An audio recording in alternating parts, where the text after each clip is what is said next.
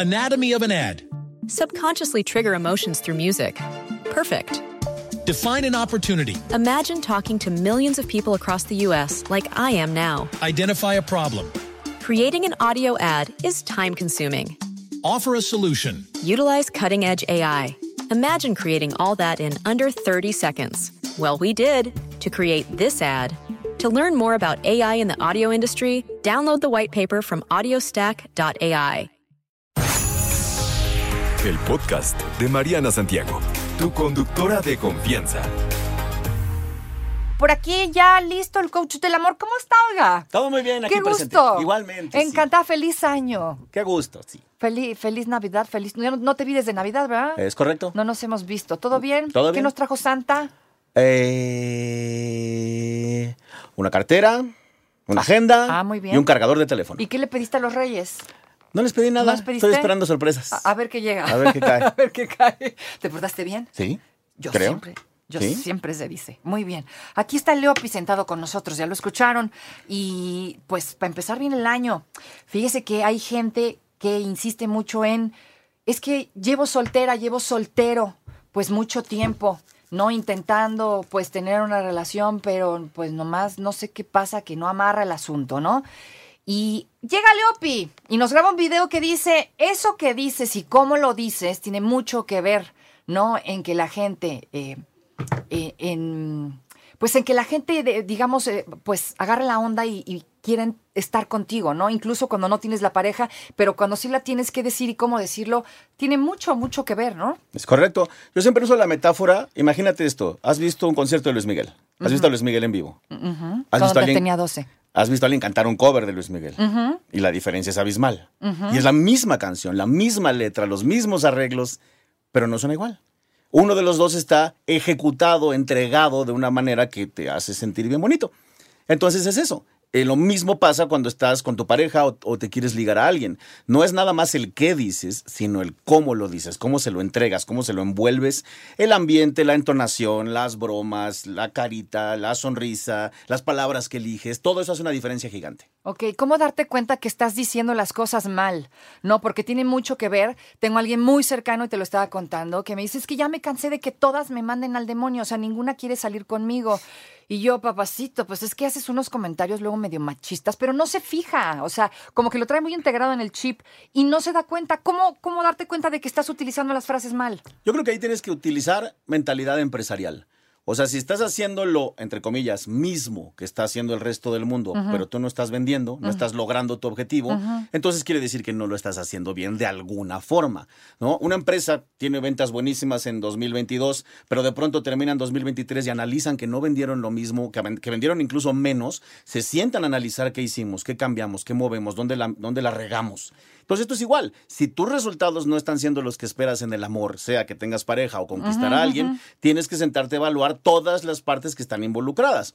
Tu físico, tu actitud, tus fotos, tu discurso y justo el tema del que estamos hablando ahorita. Tal vez tu físico está bien, tal vez eres, eh, tal vez estudiaste una carrera, no te va mal económicamente, estás conociendo gente en apps, pero de ahí no pasas. Entonces hay que ver qué pasa cuando hablas con esas personas. O sea, ¿qué les estás diciendo y cómo se los estás diciendo? ¿Por dónde se empieza?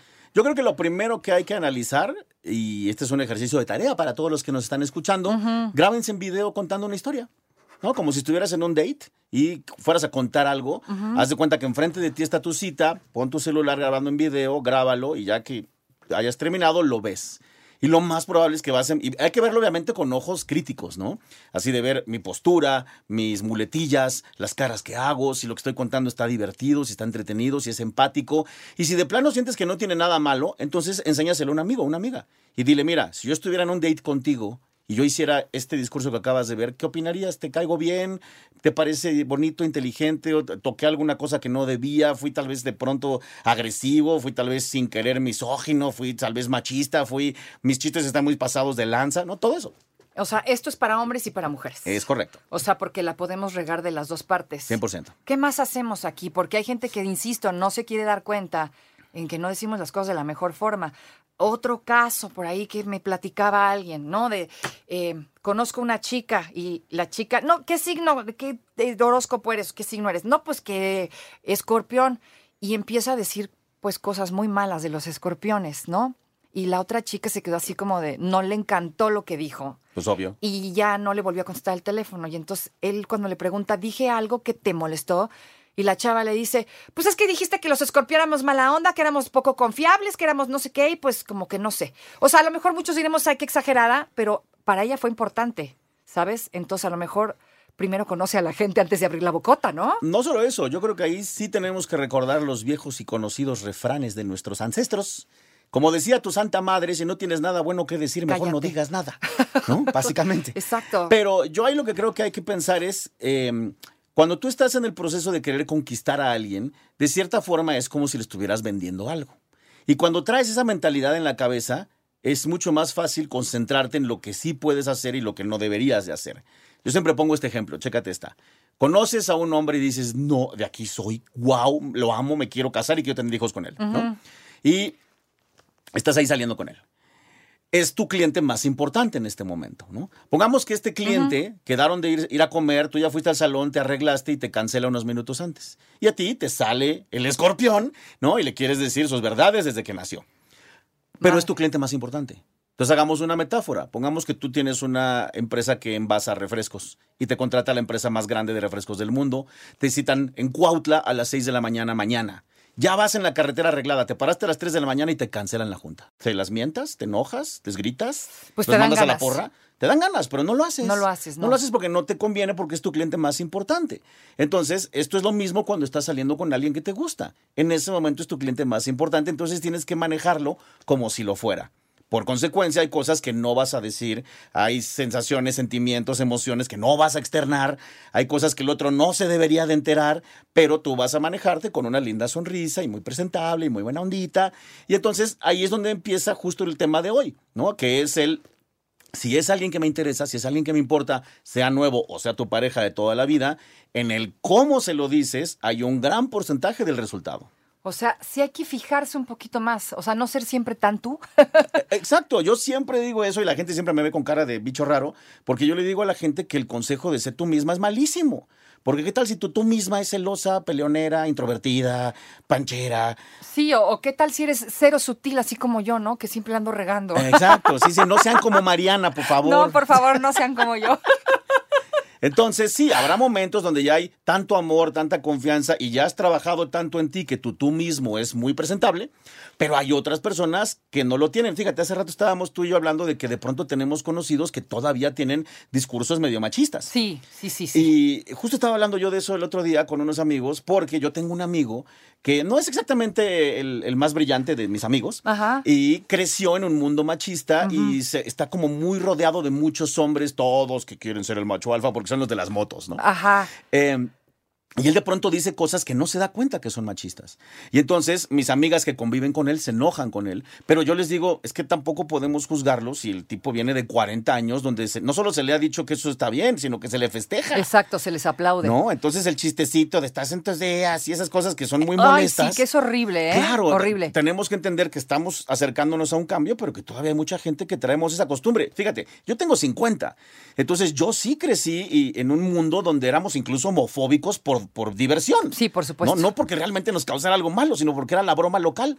Y he tenido que obligarme y educarme a, a- tengo normalmente yo diría este chiste pero no lo puedo decir normalmente yo diría este comentario pero no debo hacerlo no Claro, porque no es chistoso, además. Claro, pero en su momento. En su momento lo era. Lo era y te lo aplaudían y te lo festejaban y todo el mundo lo hacía, entonces te acostumbras. Esa- tú, por ejemplo, hiciste muy consciente esta, esta idea, pero hay otros que tienen cincuenta y tantos y casi sesenta y no lo hacen. O sea, no hay manera de que choques con esto y te des cuenta que por ahí no es. Y si hay comentarios muy incómodos que no se deben de hacer, Es definitivamente. correcto. Y no te das cuenta que a veces que los estás haciendo en una cita, no te das cuenta que los estás haciendo con tu pareja, y peor aún, no solamente es el qué el que está mal, sino que además el cómo, porque tal vez incluso lo dices agresivo, Sí, exacto. ¿no? Entonces. Porque es parte de tu personalidad, tal vez, ¿no? Exacto, porque estabas de malas ese día, pero no, no tomaste en consideración que no estás solo, sino que estás con una dama, ¿no? O al revés, que eres una chica y no tomaste en consideración que el chico al que le estás eh, recordando a su abuelita porque no sé qué hizo, es tu prospecto. No, pues sí hay que fijarse muchísimo más. Ok, estas personas como tú, ¿no? Que hiciste tu, digamos, tu acto de reflexión. Hay gente que no lo hace porque no tiene la necesidad.